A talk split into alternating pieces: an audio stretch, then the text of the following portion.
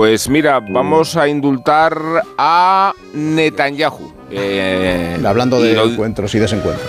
Sí, y al método entrañable con que ha urdido Netanyahu una reforma del Código Penal que alivia los delitos en los que él mismo ha incurrido. Eso es lo que hacía Berlusconi, legislar en función de su historial delictivo, de tal forma que la política era el atajo para eludir la cárcel. Y no es que Netanyahu sea idéntico al Cavaliere, podríamos encontrarle similitudes con Sánchez, pese al descargo en que nuestro presidente ha censurado en el Partido Socialista Europeo la reforma de la justicia. Me refiero al énfasis con que el primer ministro de Israel pretende inmiscuirse en la separación de poderes y otorgar al Parlamento el poder de reprobar las sentencias.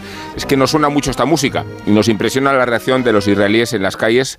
No reivindico aquí la violencia que hemos visto en Francia, pero sí podemos lamentar, lo decíamos antes, la mansedumbre y la condescendencia con que la sociedad española ha transigido con tantas abyecciones del sanchismo. Quizá porque la izquierda es la que mueve la calle, o porque la distancia de la sociedad y la política está degenerando en pasividad y en indolencia. Netanyahu, decíamos, la polarización de la sociedad de Israel y la insólita capacidad de resistencia y adaptación del primer ministro que más tiempo ha permanecido en la jefatura del gobierno. Lleva 13 años, aunque para hacerlo se haya puesto ahora en manos de la ultraderecha y de los ultraortodoxos. Y haya imparado una involución, una regresión, cuya verdadera oposición no está en el Parlamento ni en Pedro Sánchez, sino en las manifestaciones más corpulentas de la historia contemporánea de Israel.